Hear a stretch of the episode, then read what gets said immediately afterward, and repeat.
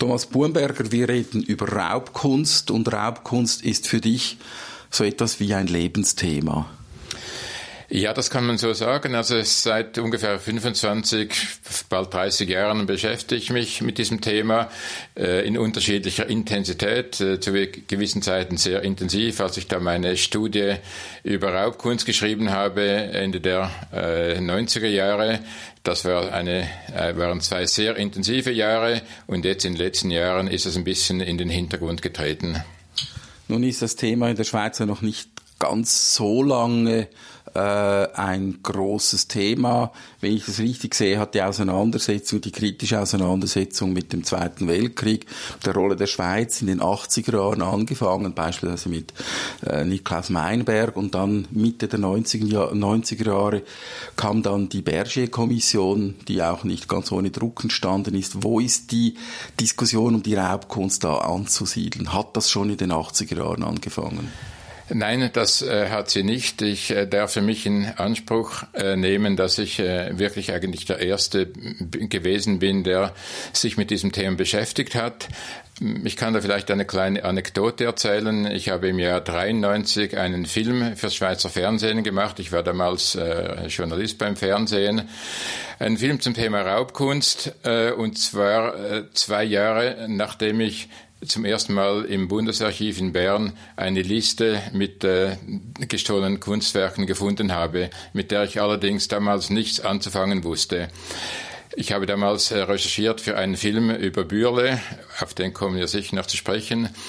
Na, ich habe diesen Film gemacht über Raubkunst und der äh, ist überhaupt auf kein Interesse gestoßen. Also er hatte vermutlich äh, die tiefste Sehbeteiligung äh, aller Beiträge, die im Rahmen dieser Serie Spuren der Zeit gelaufen sind. Und dann interessanterweise drei Jahre später habe ich äh, im Tagesanzeiger einen großen Artikel zum gleichen Thema äh, veröffentlicht, als Raubkunst, und zwar ohne überhaupt irgendwelche neuen äh, Erkenntnisse oder Rechercheergebnisse zu präsentieren, sondern ich habe einfach die alten Recherchen in einen Artikel gepackt. Und weil damals genau diese Diskussion um die Rolle der Schweiz gelaufen ist, sehr äh, hochgekocht ist, hat dieser Artikel äh, eingeschlagen wie eine Bombe. Und ich habe äh, Anfragen, Journalistenanfragen aus der Schweiz, aus dem Ausland bekommen. Äh, also da war wirklich während zwei, drei Tagen wirklich sehr viel los. Und auch zu dieser Zeit habe ich dann eine Anfrage bekommen vom äh, Bundesamt für Kultur, ähm, dass sich dann auch mit dieser Frage zu beschäftigen begonnen hat, ob ich dann äh, bereit wäre oder interessiert wäre, eine Studie, eine groß angelegte Studie zur Rolle der Schweiz äh, im Thema Raub Raubkunst beziehungsweise als Drehscheibe für gestohlene Kunst aus der Nazizeit äh, durchzuführen. Was war dann damals bei diesem Artikel und bei diesem Film 1993, was war dann damals deine zentrale These? Also ich habe vor allem dieses Netzwerk aufgezeigt äh, in der Schweiz, über das eben gestohlene Kunst gelaufen ist. Also da war gewissermaßen als Spinne in diesem Netzwerk, das war die Galerie Fischer, Theodor Fischer ähm, in Luzern, der schon in den 20er Jahren sich als Kunsthändler betätigt hat und der sehr gute Beziehungen zu Deutschland hatte. Ähm, der hat auch über deutsche Mittelsmänner, äh, zum Teil Museumsdirektoren oder auch den persönlichen Einkäufer von Göring, hat er da einen Teil der Kunst Kunstwerke bekommen und der hat dann eigentlich alles, was in der Schweiz Rang und Namen hatte, äh, als Kunsthändler, äh, Museen auch äh, beliefert mit äh, eben gestohlener Kunst. Äh, sein bester Kunde, das war der Waffenhändler Emil Georg Bürle. Und äh, der hat so ungefähr einen, ja, einen Sechstel vielleicht äh, dieser dann äh, später äh, zurückgegebenen Kunstwerke bezogen. Also Bürle war der beste Kunde von Fischer, aber eben er hat äh, wirklich eine, äh, man kann sagen, Dutzende von Leuten beliefert in der Schweiz. Über die Figur von Bürle werden wir später noch ausführlicher reden. Ähm, 1993, das ist ja dann auch die Zeit, wo äh, gegen Mitte der 90er Jahre die große Auseinandersetzung im Zusammenhang mit den Vorwürfen an die Schweiz in Bezug auf das Raubgold äh, passiert ist. Da gab es ja dann auch die Berger-Kommission, die begonnen hat, diese Themen aufzuarbeiten. Das ist richtig, ja. Die Berger-Kommission hat ähm, einige Jahre nach meinem Bericht äh, der übrigens ähm, kurz nachdem diese große Raubkunst- äh, oder Raubgutkonferenz in Washington stattgefunden hat, rausgekommen ist, hat dann die Berger-Kommission ihren Bericht äh, veröffentlicht. Sie hat äh, einerseits äh, vieles bestätigt, was ich schon ähm, recherchiert habe, auf der anderen Seite natürlich auch neue Akteure, neue äh, Fälle oder Mechanismen auch aufgezeigt. Was ich und ich habe das schon äh, mehrfach äh, gemacht, äh, schon immer kritisiert habe bei diesem Bericht, dass er für mich äh, zu wenig in die Tiefe gegangen ist und dass er auch eben gewisse Hauptakteure geschont hat. Ich nenne ein Beispiel. Ähm, etliche Kunsthändler beziehungsweise deren äh, Vorfahren, also Väter zum Beispiel, die in der fraglichen Zeit im Kunsthandel tätig waren, äh, die verfügen nach wie vor über äh, Archive mit den relevanten Dokumenten, äh, anhand denen man nachweisen könnte, ob etwas Raubkunst gewesen ist oder wer die Vorbesitzer waren und so weiter immer wenn ich solche Dokumente wollte, hieß es in der Regel, dass äh, die Archive vernichtet äh, seien. Aber es hat sich schon später herausgestellt, dass dem nicht der Fall war. Die Berger-Kommission, die hatte dieses ganz besondere Privileg, und das galt nur während diesen fünf Jahren, als sie aktiv war, dass sie äh, mit einem richterlichen Beschluss äh, sich Zugang zu diesen Archiven hätte verschaffen können. Und das hat sie unterlassen, was eine sehr große, äh, wirklich Unterlassungssünde war, weil äh, nachdem diese Frist abgelaufen war, äh, hatte man keine Chance mehr, eben sich Zugang zu diesen Dokumenten, zu diesen Archiven zu verschaffen. Und das ist das, was ich an der Arbeit, ähm, an der spezifischen Arbeit äh, der Berger-Kommission in diesem Bereich kritisiere. Hier müssten wir natürlich fairerweise auch die damaligen Mitglieder dieser Kommission zu Wort kommen lassen. Nun äh, ist das im Moment nicht möglich. Trotzdem die Frage, ähm, ist das jetzt böse Absicht oder war das Nachlässigkeit oder war einfach dieses Thema nicht wirklich zuvor das im Fokus der Berger-Kommission, wo es ja unter anderem eben über die Vermögenswerte und das Raubgut und so weiter gegangen ist? Es ist eine sehr heikle Frage, weil ich nicht äh, belegen kann, ähm, ob es ähm, Nachlässigkeit war, böse Absicht oder oder äh, willentlich äh, eine Schonung gewisser Akteure. Ähm, ich kann vielleicht wieder ein Beispiel geben. Der äh, Kunstsammler Oskar Reinhardt, der Winterthur Kunstsammler, der hat nie ähm, Raubkunst gekauft. Der hat bewusst Angebote zurückgewiesen. Und im Bericht der Berger-Kommission ist ein Fall äh, geschildert, ähm, wo angeblich Oskar Reinhardt äh, von einer Notlage profitiert hat und ein, eine Zeichnung zu einem Preis gekauft hat, der unter dem Marktwert gewesen sein soll. Das war nicht der Fall und in einer zweiten Ausgabe musste dann das korrigiert werden und korrekt dargestellt äh, werden. Also und, äh, bei der Schilderung dieses Falles wurde der, äh, das Sammler Reinhardt sehr äh, heftig kritisiert. Also man hat in diesem, bei der Schilderung dieses Falls auch ähm, gewissermaßen moralische Kriterien angewandt. Auf der anderen Seite äh, gab es Kunsthändler und ich muss das sagen, weil es so ist, das waren jüdische Kunsthändler, die aus Deutschland äh, geflohen sind, in der Schweiz tätig waren, ähm, auch Raubkunst gekauft haben, äh, zum Teil sehr gut verdient haben dabei und die wurden meines Erachtens ähm, in diesem Bericht eher mit äh, Samthandschuhen angefasst. Das bringt mich zur nächsten Frage. Ähm, Oskar Reinhardt, er hat ja 40er, 50er Jahre vor allem äh, gesammelt.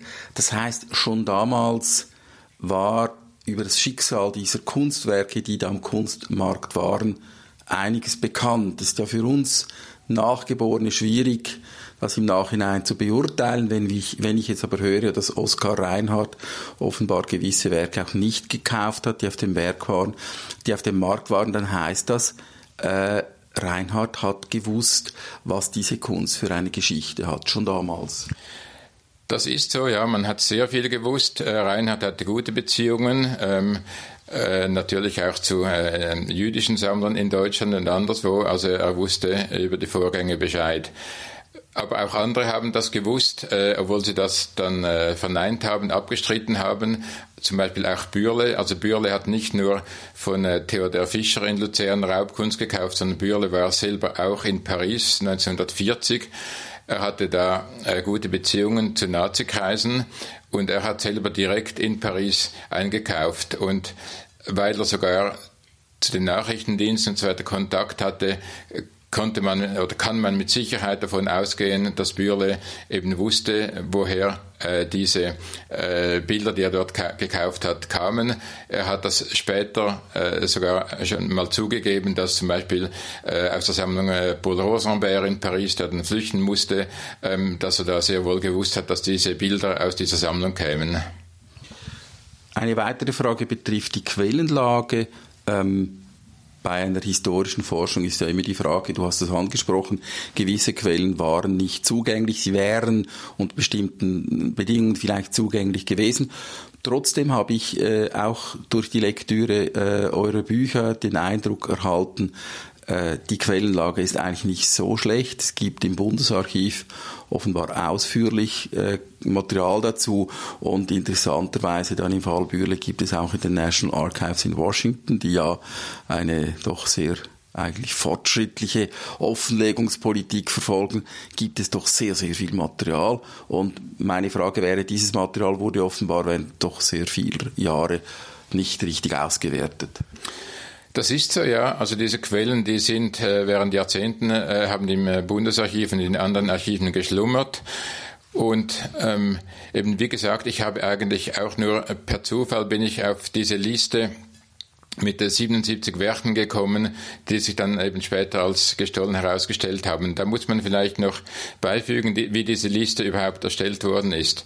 Im äh, Februar, März 45, äh, da ist ein britischer ähm, Kunsthändler war und auch ähm, Offizier, ist äh, gewissermaßen auf eigene Faust, äh, allerdings als Angehöriger der äh, britischen Armee, äh, durch die Schweiz gereist während sechs Wochen, hat Recherchen angestellt, hat mit Kunsthändlern gesprochen, äh, mit Museen und so weiter, äh, um eben äh, diese äh, gestohlenen Werke zu recherchieren. Er wurde mit sehr großem Argwohn beobachtet. Auch der Nachrichtendienst der Schweizerische hat ihn beobachtet. Na, auf jeden Fall ist er mit seinen Recherchen da äh, so weit gekommen, dass er eine Liste von 77 Werken zusammenstellen konnte, die allesamt in Paris äh, von den Nazis gestohlen wurden, von verschiedenen Kunsthändlern und die dann eben über äh, Fischer beziehungsweise äh, vorher nach Göring in die Schweiz gekommen sind. Und diese Liste, die bildete dann die Basis äh, für die späteren äh, sogenannten Raubgutprozesse, die in den Jahren 45, 46 stattgefunden hatten und aufgrund von denen dann diese gestohlenen Werke wieder zurückgegeben werden mussten. Ein weiterer Name, der jetzt genannt werden muss, das ist der Name von Gurlit. Äh, Gurlit, der ja überraschenderweise äh, eben äh, seine Sammlung der Schweiz oder einen wesentlichen Teil seiner Sammlung der Schweiz vermacht, und zwar dem Kunstmuseum Bern. Äh, da sind ja plötzlich ganz neue, da haben sich plötzlich auch ganz neue Fragen ergeben und neue Horizonte aufgetan? Oder wie, wie hast du das erlebt, dass da plötzlich dieser Name Gurlit äh, ins Spiel kam? Ja, der Fall Gurlit ist in äh, mannigfaltiger Hinsicht äh, sehr interessant. Also Gurlits Vater, äh, der war auch Kunsthändler und der gehörte äh, zu, den, äh, zu den vier sogenannten Verwertern. Also diese Verwerter, wie sie genannt wurden, die konnten, durften im Auftrag der Nazis äh, konfiszierte Kunst, das war dann äh, vor allem sogenannt entartete Kunst, äh, ins Ausland verkaufen. Also die Nazis, die haben ja eben diese in Anführungsstrichen entartete Kunst äh, aus den Museen entfernt.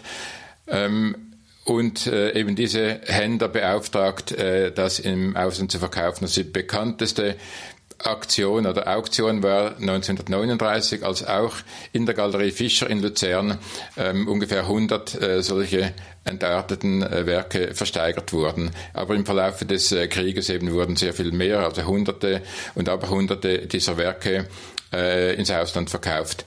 Diese konfiszierten Werke, äh, das war staatlicher Besitz, also sie gehörten Museum bzw. dem Staat und deshalb äh, war das eigentlich ähm, auch legitim legal und legitim.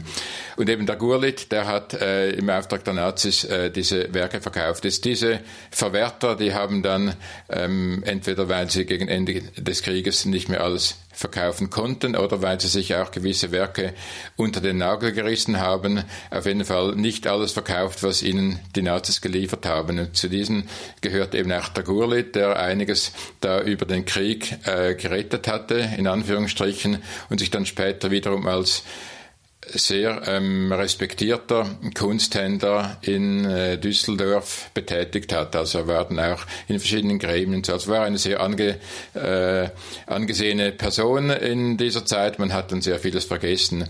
Und von diesen eben gewissermaßen geretteten oder man kann auch sagen unter den Nagel gerissenen Werken hat dann sein Sohn, der äh, Gurlit, äh, einiges geerbt und hat dann das aber offenbar Jahrzehnte bei sich in seinen Wohnungen, zwei hat er ja ähm, aufbewahrt. Er hat immer wieder auch äh, gewisse Stücke verkauft und so seinen Lebensunterhalt äh, bestritten. Das ist mal so gewissermaßen die Vorgeschichte. Aber was den Fall äh, eigentlich noch interessanter macht, ist der Augenblick, als das Ganze aufgeflogen ist, als man dann eben äh, realisiert hat, äh, was für ein, ein Konvolut an äh, Bildern da dieser unauffällige, bescheidene Mann hatte und auch die ganzen Hintergründe dann äh, bekannt wurden, dann hat das ähm, beim Thema Raubkunst einen unglaublichen Schub ausgelöst. Also ähm, es wurden unzählige Bücher dann geschrieben, Artikel publiziert, Filme gemacht und so weiter. Also dieses Thema Raubkunst, das während einigen Jahren fast ein bisschen eingeschlafen war, hat dann äh, eben durch diesen Fall äh, eine enorme Popularität bekommen, obwohl eigentlich die Sammlung nicht sehr spektakulär war. Also es gibt einige äh, berühmte, teure Bilder in dieser Sammlung, aber der Rest ist ähm, jetzt nicht ähm, äh, eine absolute Weltsensation. Aber einfach der Fall und die Hintergründe, das hat äh, die, die Aufmerksamkeit für Raubkunst enorm befördert. War dann diese Sammlung eben von des Gurlizones, der eben gestorben ist, war das in, in Fachkreisen, war das bekannt oder war das auch eine Überraschung? Er war ja doch sehr diskret und hat die auch nie gezeigt. Also es war völlig unbekannt, also niemand hat äh, von dieser Sammlung gewusst und eben alle waren total überrascht, als das dann äh, äh, zutage kam. Und das äh, Verrückte eigentlich an dieser Geschichte äh, war ja, dass er nicht äh, irgendwie wegen Raubkunst aufgefallen ist, sondern wegen eines vermuteten Zollvergehens, weil er da einige tausend äh, Franken oder Euro im Zug äh, von der Schweiz nach, nach Deutschland äh, bei sich gehabt hat und man vermutet oder die Zollbehörden vermutet hat, er hätte das nicht nicht deklariert. Und so ist eigentlich aufgrund eines ganz banalen, mutmaßlichen Delikts der ganze Fall aufgeflogen. Und das hat ja vielleicht auch noch dazu beigetragen, dass äh, dieser Fall eben so äh, äh, verrückt erschienen ist, weil der Auslöser so banal war. Diese Kunstsammlungen haben es in sich. Es gibt einen anderen Fall, der komplett anders gelagert ist, die Kunstsammlung von Frick. Äh, das wurde Ende der 90er Jahre diskutiert. Die hätte in Zürich äh, gezeigt werden sollen. Und äh, das wurde dann diskutiert und schließlich hat dann der Besitzer beschlossen, diese Sammlung nicht in der Schweiz zu zeigen. Ging es da auch um, ich sage jetzt mal, vergiftete Bilder? Ja, das ist zweifellos so. Der äh, Flick, der war natürlich einer der absolut größten äh, Profiteure äh, in Nazi-Deutschland als Großindustrieller. Er hat äh, Tausende von Zwangsarbeitern beschäftigt, äh, war sicher dadurch auch am, am Tod von äh, unzähligen Zwangsarbeitern mitschuldig. Und äh, dass man diese Sammlung, äh, die mit man kann sagen, Blutgeld erworben worden ist, äh, nicht in der Schweiz wollte, das ist nachvollziehbar und wenn ich in aller äh, Bescheidenheit sagen darf, dass auch ich mit einem äh, Artikel gegen diese Sammlung, gegen eben den Standort Zürich, da was äh, Kleines beigetragen habe, ähm, das, äh, dann äh, freut mich das, wenn das zur Entscheidfindung von Flick beigetragen hat, dass er die Sammlung jetzt in, in Berlin zeigt, äh, im Hamburger Bahnhof, wo es eigentlich auch der richtige Standort ist. Damit wären wir bei der dritten Sammlung, also die ersten beiden waren äh, Frick und Gurlit, äh, auch wenn diese beiden Fälle sehr unterschiedlich gelagert sind. Jetzt sind wir bei Emil Georg Bürle, äh, ein Mann, der in den 20er Jahren in die Schweiz gekommen ist, und zwar mit dem erklärten Ziel, hier Waffen zu produzieren. Und das hat er auch sehr lange gemacht, bis vor eigentlich, diese Firma existierte ja bis vor einigen äh, Jahren oder Jahrzehnten. Ähm, und diese Sammlung steht jetzt wieder im Fokus, weil 2020 wird das, der Erweiterungsbau des Zürcher Kunsthauses eröffnet und die äh, große Kunstsammlung von äh, Bürle, die wird da als Dauerleihgabe gezeigt werden. Deshalb also ist diese Person jetzt wieder in den Fokus geraten. Ich glaube, zunächst mal wäre es einfach interessant, ein bisschen von dir zu hören, wer ist dann dieser Emil Georg Bürle genau?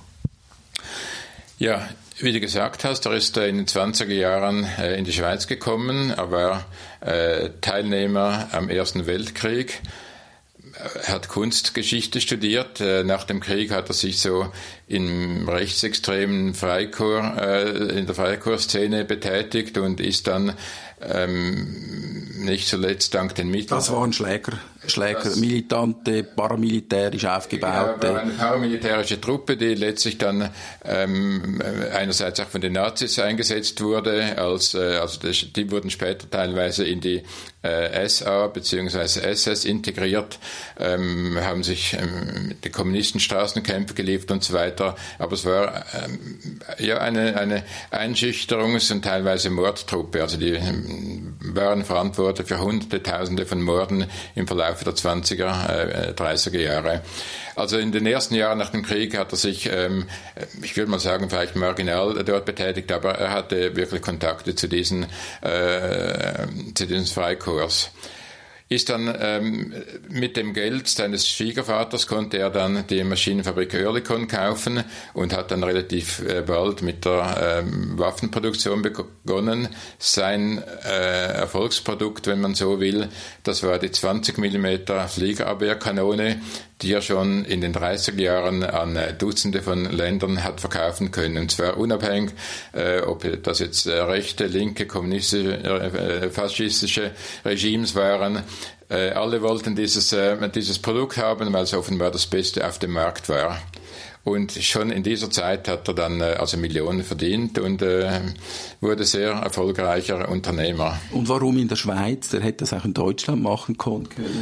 Äh, die Schweiz als neutrales Land hatte natürlich äh, große Vorteile. Ähm, in Deutschland wäre das nicht möglich gewesen, weil ja aufgrund des Versailler Vertrages die deutsche ähm, Waffenindustrie da sehr stark zurückgebunden wurde. Ähm, Hitler hatte natürlich, oder zum Teil bereits vorher haben rechte Kreise im Geheimen die Aufrüstung betrieben, aber so offen wie das in der Schweiz äh, gemacht wurde, hätte eine Waffenproduktion in Deutschland nicht äh, stattfinden können. Nun kommt da also ein, ein junger, man muss sagen, kunstbegeisterter Mann, der, der äh, eben auch industrieller ist in den 20er Jahren, äh, hat sehr schnell Erfolg in einem Land, das mit der Maschinenindustrie groß geworden ist. Also ich denke, wir sind jetzt hier in Winterthur, Sulzer, Rieter, in Zürich äh, Escherwies, Mag und so weiter. Äh, man stellt sich vor, dass der eigentlich dann sich in diesem Umfeld sehr schnell wohlgefunden, äh, wohl gefunden hat und sich auch äh, irgendwie gut äh, integriert, äh, integrieren konnte. Nun war das ja aber genau nicht der Fall. Ja, Bürle, obwohl er dann ich weiß nicht, glaube ich, schon in den 30er Jahren dann sich hat einbürgern können, blieb immer ein Fremder. Ähm, es lag vielleicht weniger an ihm, ähm, teilweise auch. Er galt als unnahbar, vielleicht auch arrogant. Natürlich hat man in der Schweiz ähm, äh, vielleicht noch ein anderes Verhältnis ähm, zu den Deutschen gehabt. Ähm, die waren geschliffener und so weiter. Die Schweizer haben, haben vielleicht äh, auch sich weniger ähm, ja, vertraut mit dem Hochdeutschen gefühlt, als es heutzutage der Fall war. Auf jeden Fall eben, er, er blieb ein Fremdkörper und hat eigentlich zeitlebens versucht, äh, nicht zuletzt eben auch mit großen Zuwendungen für äh, kulturelle Produkt, äh, Projekte, äh, zum Beispiel Musikfestwochen Luzern. Äh, das war eine finanzielle Gründung von ihm. Äh, Goethe Stiftung hieß eine andere Stiftung äh, und natürlich auch der Kunsthauserweiterungsbau, der 1958 eingeweiht wurde. Das waren äh, alles äh, Projekte, die er finanziert hat. Und die das Engagement in Luzern, das ist heute das Lucerne Festival oder hat das Richtig, nichts? Ja. Das ist das äh, Lucerne Festival, aber eben wurde, glaube ich, schon in 30 Jahren von Bürle oder 40er, weiß nicht mehr genau, auf jeden Fall äh, aufgrund seiner äh, finanziellen, äh, seiner finanziellen Anschubfinanzierung wurde das dann äh, auf die Beine gestellt. Da möchte ich vielleicht noch einen Moment dabei verweilen. Da kommt also ein Deutscher in die Schweiz, ist sehr erfolgreich, macht sehr schnell auch sehr viel Geld, sucht nach Anerkennung und die Frage jetzt ist, hat er dieses Engagement aus Liebe zur Kunst, zur Musik, zur Literatur gemacht oder war das für ihn auch primär ein Mittel zum Zweck, um eben in der Schweizer Gesellschaft Anerkennung zu finden? Es war vermutlich beides. Ich möchte nicht abstreiten, dass äh, Bürle ein Kunstliebhaber war. Vermutlich hat er sich sogar am wohlsten gefühlt inmitten seiner Bilder. Es gibt ja dieses ganz berühmte Bild, äh, das ihn zeigt, äh, inmitten von 20, 30 ganz auserlesenen Bildern, also da auf einem Stuhl thront und das sagt eigentlich fast alles aus. Also er hat sicher seine, seine Bilder, seine Sammlung über alles geliebt. Man muss vielleicht auch sagen, er war ein konservativer Sammler. Er hat eigentlich gesammelt, was schon ähm, Anerkennung äh, in Kunstkreisen, bei der Kunstkritik äh, und so weiter gefunden hat. Er war kein avantgardistischer Sammler. Und äh, eben auf der anderen Seite hat er sicher auch eben seine kulturellen Engagements äh, deshalb gepflegt, um eben sich diese Anerkennung zu verschaffen, um und das ist ja bis heute eigentlich ein beliebtes Mittel mit äh, Kultursponsoring, was ja äh, vor allem Unternehmen heute machen, kann man sich äh, Prestige, Imagegewinn und so weiter verschaffen. Und das hat sicher Bürle schon damals erkannt. Ähm, vermutlich hat, das, äh, hat er das Ziel nicht erreicht, weil er eben vor allem in der Zürcher Gesellschaft, in der Anführungsstrichen besseren eingesessenen äh, Zürcher Gesellschaft immer halt eben äh, doch der Deutsche blieb. Jetzt diese Bildersammlung, die hat er dann wann genau angefangen? Äh, hat er schon in den 30er Jahren gesammelt äh, oder war das erst nach dem Krieg? Nein, nein, er hat bereits in den 20er Jahren mit den ersten äh, Bildern angefangen. Ähm, äh, ein Teil, eben ein bedeutender Teil, kam während des Krieges zustande. Ähm, und diese, die dann, sich dann eben als Raubbilder erwiesen hatten, also insgesamt 13, die musste er dann zurückgeben, hat sie dann aber später zurückgekauft, so dass eben diese alle legal in der Sammlung sind. Aber der große Teil, etwa zwei Drittel seiner Sammlung, die hat er dann nach dem Krieg gekauft. Und das ist vielleicht auch noch eine Ironie der Geschichte. Also einer der äh, Kunstsammler in Paris, Paul Rosenberg, der fliehen musste von den Nazis, der bestohlen wurde und von dem eben Bühl auch einige Raubbilder äh, gekauft hatte, der hat dann schon während des Kriegs in New York, äh, wohin er fliehen konnte, wieder eine Galerie eröffnet und Bürle hat dann nach dem Krieg, äh, vor allem in den 50er Jahren, sehr häufig von äh, Paul Rosenberg Bilder gekauft und das hat sich dann fast so eine Art Freundschaft zwischen diesen beiden Männern hergestellt. Nun haben wir das schon einmal angesprochen. Ähm was wusste Bürle von den Bildern, die er gekauft hat? Vielleicht können wir auch das anhand eines Beispiels einmal darstellen. Äh, du hast gesagt, es gibt 13 Bilder in dieser Sammlung, die besonders belastet sind. Was ist das berühmteste Beispiel? Ähm, ich würde ähm, äh, ein äh, Degas-Bild nennen. Äh, Madame, ah, wie heißt es, ich ist schon wieder, Madame sowieso äh, au piano. Ähm, wunderschönes Bild, eine junge Frau äh, am Klavier sitzend. Und äh, das ist eben eines, das, äh, ich glaube, das äh, gehörte sogar Rosenberg, ich jetzt nachschauen, aber ich glaube, das, äh, das gehörte Rosenberg. Und ähm, ich kann vielleicht noch den, den, äh, kurz Mechanismus äh, darstellen. Also Rosenberg, ähm, der musste Hals über Kopf fliehen, hat dann seine Bilder einen Teil seiner Bilder äh, in einem ähm, äh, Depot, in einem Schloss in der Nähe von äh, Bordeaux deponiert, das dann die Nazis 1940 entdeckt hatten. Und diese Bilder zusammen mit anderen äh, gestohlen von anderen Kunsthändlern, die wurden dann ins äh, Jeu de Paume äh, in Paris verlagert, also das heute ein sehr schönes Museum ist.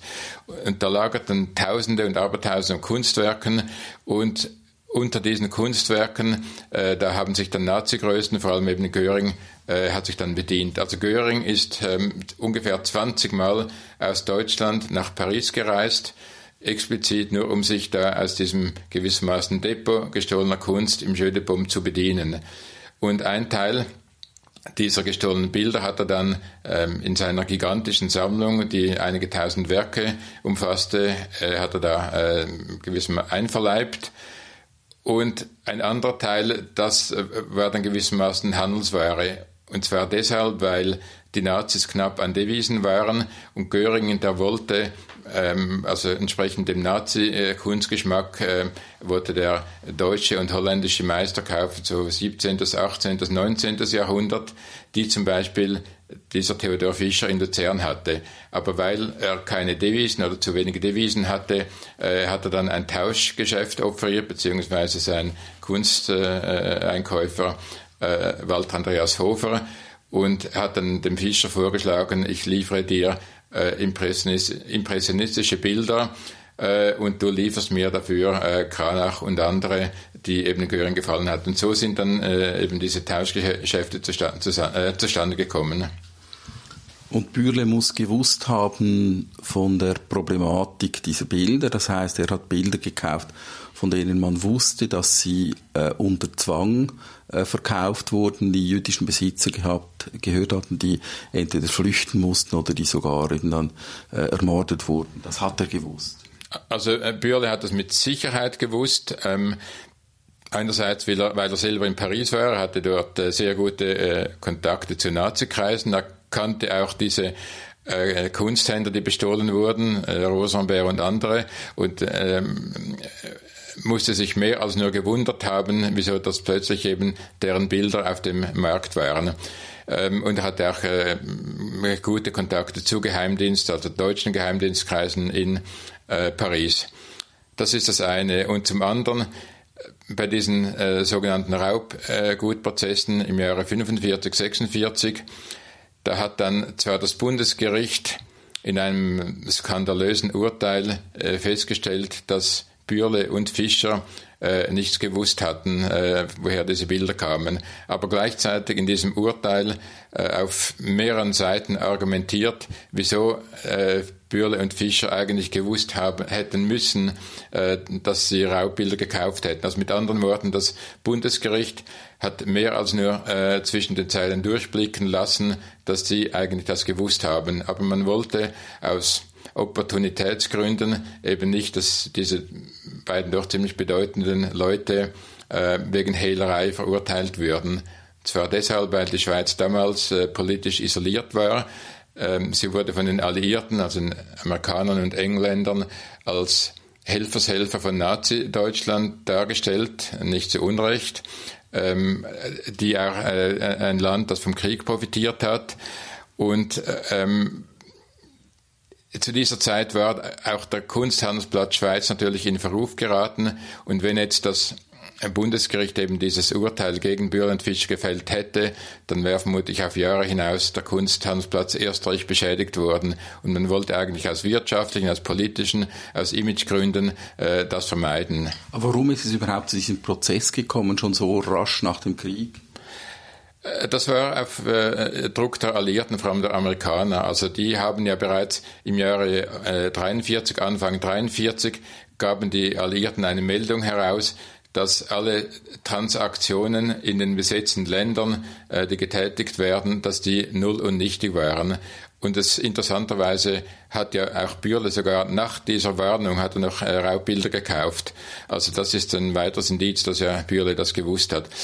Auf jeden Fall eben, dass äh, diese Transaktion, äh, Transaktionen waren, äh, waren null und nichtig. Und dann nach dem Krieg, äh, bereits also im Sommer äh, 45, haben die Amerikaner darauf gedrängt, dass die Schweiz ähm, äh, einen ähm, ja gewissermaßen diesen, diesen Hehlern den Prozess macht. Und der Bundesrat hat dann im Schnellverfahren ein Spezialgesetz erlassen, äh, ohne das Parlament zu befragen, also gewissermaßen auf Notrecht basierend, dass äh, nachdem Bestohlene direkt vor Bundesgericht äh, klagen konnten, also unter völliger Ausschaltung der üblichen äh, rechtlichen Wege, also mit diesen dreistufigen Gerichten, also Bezirksgericht, äh, Kantonsgericht, Bundesgericht, sondern die Pistolen konnten direkt bei Bundesgericht klagen aufgrund dieses Spezialgesetzes. Und das haben dann eben verschiedene dieser Pistolen gemacht. Bürle musste dann, du hast es gesagt, 13 Bilder musste er zurückgeben und die hat er sofort wieder zurückgekauft von den rechtmäßigen Eigentümern. Das ist richtig, ja. Er hat sich dann mit denen geeinigt und hat dann äh, äh, einen normalen Marktpreis dafür bezahlt. Und deshalb sind diese äh, Bilder heute weiterhin in der Sammlung Bürle zu sehen, beziehungsweise dann später im Kunsthaus. Nun sind ja umfasst die Sammlung Bürle mehrere hundert Positionen. Ich glaube, es sind 600 oder so. Ähm, ich gehe davon aus, dass ein großer Teil auch ins Kunsthaus kommt und dann eben auch gezeigt werden wird. Nun sind jetzt nur 13 Bilder wirklich belastet äh, oder sind die anderen Bilder auch irgendwie belastet? Das muss nicht unbedingt äh, jetzt wirklich von Gesetz wegen belastet, sondern vielleicht auch moralisch belastet sein. Ja, man muss es unterscheiden. Also es, gibt noch ähm, zwei, drei andere Bilder, die äh, umschritten sind. Also da gibt es teilweise ähm, Anfragen beziehungsweise Rückforderungen. Ähm, die wurden dann, äh, das waren nicht eigentliche Raubbilder, sondern die, die wurden ähm, gekauft. Ähm, die Nachkommen der, der damaligen Verkäufer behaupten zu äh, Preisen unter Marktwert, beziehungsweise dass äh, äh das Geld nicht überwiesen worden wäre und so weiter. Also es gibt äh, einige noch kontroverse Bilder, die, äh, äh, die noch nicht geregelt sind. Das ist mal das eine. Und dann äh, ist natürlich generell die Frage, also die Sammlung eben, wie gesagt, zwei Drittel sind nach dem Krieg äh, gekauft worden. Ähm, Bürle war Ende des Krieges der reichste Schweizer. Er hatte, hatte ein Vermögen damals von ungefähr 170 Millionen, was nicht wenig war damals. Und ähm, ein Teil natürlich dieses, oder ein großer Teil dieses Vermögens hat er mit Waffen- und Munitionsverkäufen an Nazi-Deutschland äh, gemacht. Man muss allerdings noch äh, beifügen, äh, der Fairness halber, dass Bürle alle diese Verkäufe an Nazi-Deutschland mit Einwilligung des Bundesrates gemacht hat. Also das war nicht illegal, ähm, sondern das ähm, war mit dem Segen der, der obersten Regierung.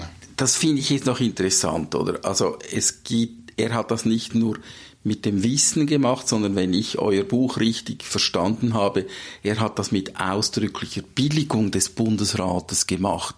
Und das hat mich natürlich dann überrascht.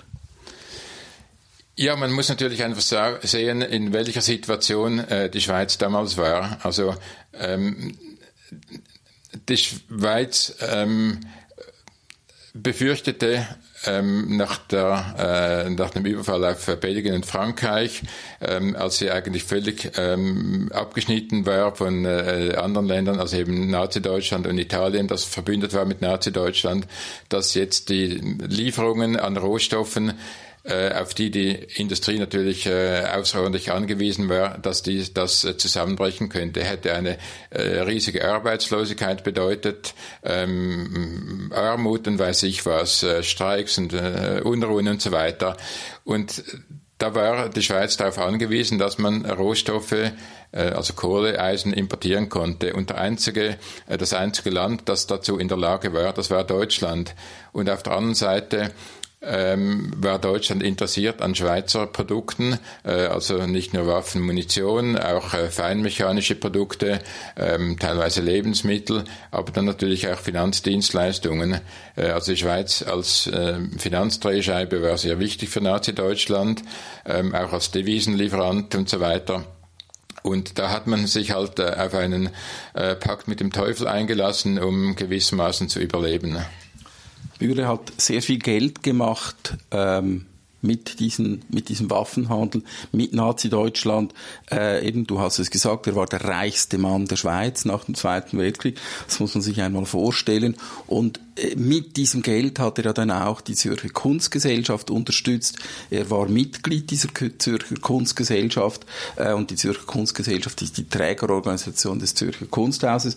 Und er hat dann 1958 auch, äh, wie bekannt ist und gibt's auch äh, ja diese Statuen, äh, diese Büste von, von äh, Emilio Bürle, er hat 1958 dann den ersten Erweiterungsbau des Kunsthauses hat er mehr oder weniger vollumfänglich finanziert.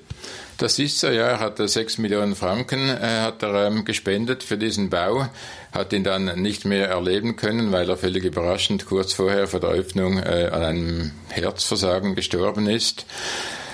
Ähm, ja, ich denke, das war auch eine Art ähm, Versuch der Wiedergutmachung. Und das Interessante ist ja noch, es brauchte eine Abstimmung ähm, für diesen Bau, nicht äh, weil sich die Stadt Zürich finanziell beteiligt hätte, sondern weil es, glaube ich, eine Zonenplanänderung gegeben hat.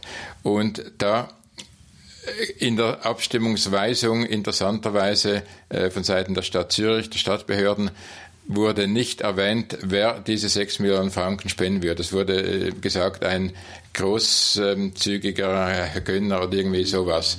Und dann haben dann einerseits, glaube ich, die Kommunisten, die PDA und auch, glaube ich, der Landesring der Unabhängigen, die haben dann den Namen dieses äh, Spenders publik gemacht und das gab dann so einen mittleren Skandal. Nun es eine zweite Geschichte mit Bürle. Äh, die Sammlung die er aufgebaut hat, die war Jahrzehnte in einem äh, Haus untergebracht. Ich glaube, zuletzt war das Haus am See, früher war es am Zürichberg. Und es war auch eine Zeit lang nur auf Anmeldung äh, besuchbar. Nun kommt diese Sammlung eben äh, ins Zürcher Kunsthaus und damit setzt sich eine lange Geschichte eben der Beziehungen äh, zwischen Bürle und Zürich fort und einem gewissen Sinn ähm, könnte man sagen, das ist sicher schön, wenn man viele Bilder erhält, aber äh, es ist vielleicht auch ein vergiftetes Erbe. Ja, ist es. Ähm, ich denke, es gibt zwei Punkte. Das eine ist, ähm, ich hätte mich als äh, Stadt Zürich und als Kunstgesellschaft nicht darauf eingelassen, dass der Bürle oder die Nachkommen Bürle beziehungsweise die Stiftung, äh, der ja diese Bilder gehören, dass die, die diese Bilder nur als Dauerleihgabe zur Verfügung stellen. Ich hätte äh, gesagt, also wenn die Familie oder die Stiftung was, ähm, sagen wir wieder gut machen will oder eine, eine Geste äh, an die Bevölkerung äh, machen möchte, dann müsste man das schenken. Das ist mal der eine Punkt.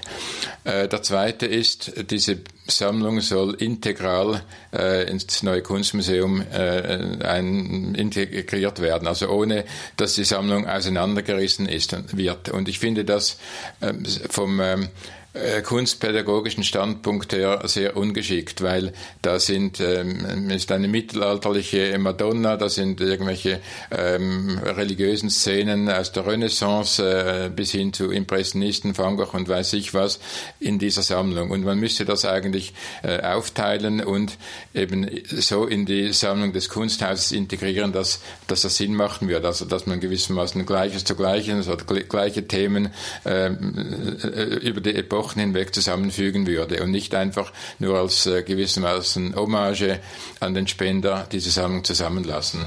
Aber man könnte ja auch gegenteilig argumentieren und sagen, ähm, wenn ich jetzt eben der Empfänger dieser Spende bin, äh, die belastet ist, die eine schwierige Geschichte hat, die auch etwas äh, mit dem mit der Gewalt und dem Krieg und so weiter im, zweiten, im, im 20. Jahrhundert zu tun dann möchte ich vielleicht nicht nur diese Bilder jetzt als kunsthistorische äh, äh, Dokumente ausstellen, sondern ich möchte auch die Geschichte erzählen und ich persönlich finde, diese Geschichte muss ja auch erzählt werden. Ist das dann nicht eigentlich sogar eher ein Vorteil, dass man sagt, wir lassen diese Bilder zusammen, weil sie ermöglichen es uns, die Geschichte dieses doch sehr umstrittenen äh, Gönners zu zeigen.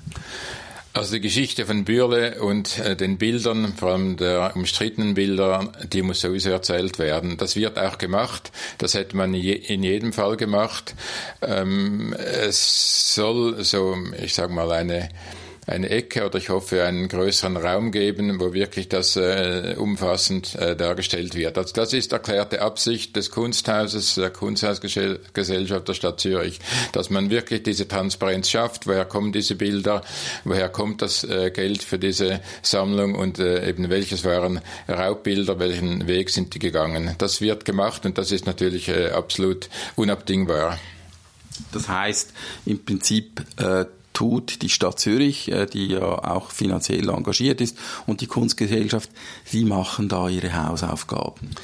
Das ist so, ja. Also mindestens das ist die Absicht. Äh, man muss dann äh, genau hinschauen, wie das gemacht wird, ob das wirklich in der nötigen, äh, umfassenden Art und Transparenz gemacht wird. Aber mindestens die Absicht besteht. Zuletzt jetzt noch einmal zu dieser Person, Emil Georg Bürle. Eigentlich überrascht es mich, dass es keinen Film gibt, dass es keine ausführliche Biografie gibt über diese Person, weil das ist doch auch äh, ja, ich denke, das würde jetzt einen Romancier, einen Filmregisseur äh, auch aus dem Ausland interessieren, weil sich doch viele Geschichten eben anhand dieses Schicksals äh, erzählen lassen, dann scheint auch die Quellenlage gar nicht so schlecht zu sein. Es gibt auch diese, diese Bilder, diese Porträts und so weiter. Äh, und sicher gibt es da auch viel Material. Eigentlich scheint mir jetzt das Interesse an dieser Person nicht so wahnsinnig groß zu sein. Also ich muss dich korrigieren, es gibt einen Film über Bürle, den ich selber gemacht habe, und zwar zwei Jahre bevor ich diesen Film über Raubkunst gemacht habe, äh, auf Schweizer Fernsehen im Jahre 91. Und das ist eben der, das äh, Zufällige, wieso ich überhaupt zum Thema Raubkunst gekommen bin. Bei den Recherchen äh, zu Bürle, äh, zu diesem Film, bin ich dann eben auf diese Liste äh, gestoßen mit diesen 77 Raubbildern, äh, die ich überhaupt nicht einordnen konnte. Und ich habe die dann mal zwei Jahre Jahre auf die Seite gelegt und äh, erst eben später dann mich äh, intensiv damit beschäftigt. Also ähm, eigentlich mit der Beschäftigung äh, der, mit der Person Bürle bin ich äh, zum Thema Raubkunst gekommen. Aber ich gebe dir recht, man müsste, also die Person Bürle äh, gäbe auch heute noch äh, einen interessanten Stoff, wurde allerdings auch schon mal gemacht mit, ähm, äh, ich vergesse den Namen, sowohl des Regisseurs als auch die Hauptrolle. Aber es, gab, es gibt äh, einen Spielfilm, der äh, zum Thema Bürle und die ganze Waffenproblematik. Also dann habe ich offenbar das nicht ja. wahrgenommen. Ich dachte natürlich primär nicht an einen Dokumentarfilm, ja, sondern gibt, gibt an einen Spielfilm. Äh, der Name kommt mir dann vermutlich äh, in den Sinn, wenn du das Mikrofon abgeschaltet hast. Das ist immer so. Nun gibt es aber auch Literatur dazu und die Literatur ist äh, nicht brandneu, aber sie ist doch neu genug, dass äh, man sagen, da sind die neuesten Erkenntnisse drin. Äh, das Buch, das, da warst du ja einer Mitautoren, vielleicht kannst du noch ein paar Dinge sagen äh, über dieses Buch, über diese Bürle-Geschichte. Ja, wir wollten im Hinblick auf äh, dieses Erweiterungsprojekt des Kunsthauses Zürich die öffentliche Diskussion äh, nochmals in Gang bringen über äh, die Person Bürle, über die Sammlung und haben dann, äh, das, wir waren verschiedene Autoren, dieses Buch äh, gemacht. Zum einen eben die äh, Geschichte nicht nur dieser äh, 13 Raubbilder, sondern eben auch ein paar anderer, die umstritten sind. Dann aber auch Bürle im Kontext, ähm, seine ähm, Biografie rudimentär, äh, seine Geschäfte. Ähm, ich habe auch ähm, seine Steuerzahlen da recherchiert im Staatsarchiv und eben konnte da nachweisen, wie ähm, exponentiell sein äh, Vermögen und Einkommen bereits ab Anfang der 30er Jahre gewachsen ist. Also äh, der Zweck dieses Buches war tatsächlich die Diskussion nochmals in Gang zu bringen. Und ich kann vielleicht sagen, und das ist auch etwas, was ähm, die Stadt Zürich äh, vor etwa zwei Jahren in Auftrag gegeben hat. Sie haben das ähm, historische Seminar der Universität, Universität Zürich beauftragt, nochmals eine Studie über Bürle, über den ganzen Kontext, äh, anhand auch von bis jetzt noch nicht aufgearbeitetem Archivmaterial äh, nochmals darzustellen. Und dieser Bericht, der soll im äh, Frühjahr 20 erscheinen und soll auch, äh, oder das war eine Voraussetzung oder eine Forderung, derjenigen, die, die äh, diese Studie gemacht haben, äh, soll auch publiziert werden. Bis es soweit ist, ist euer Buch ein Stück weit äh, das aktuellste. Wie heißt es genau und wo ist es erschienen? Äh, Schwarzbuch Bürle und ist im Rotpunkt Verlag in Zürich erschienen. Und ganz zum Schluss dann die Frage, ihr, habt, ihr wolltet die Diskussion anstoßen damit, ist euch das gelungen oder nicht?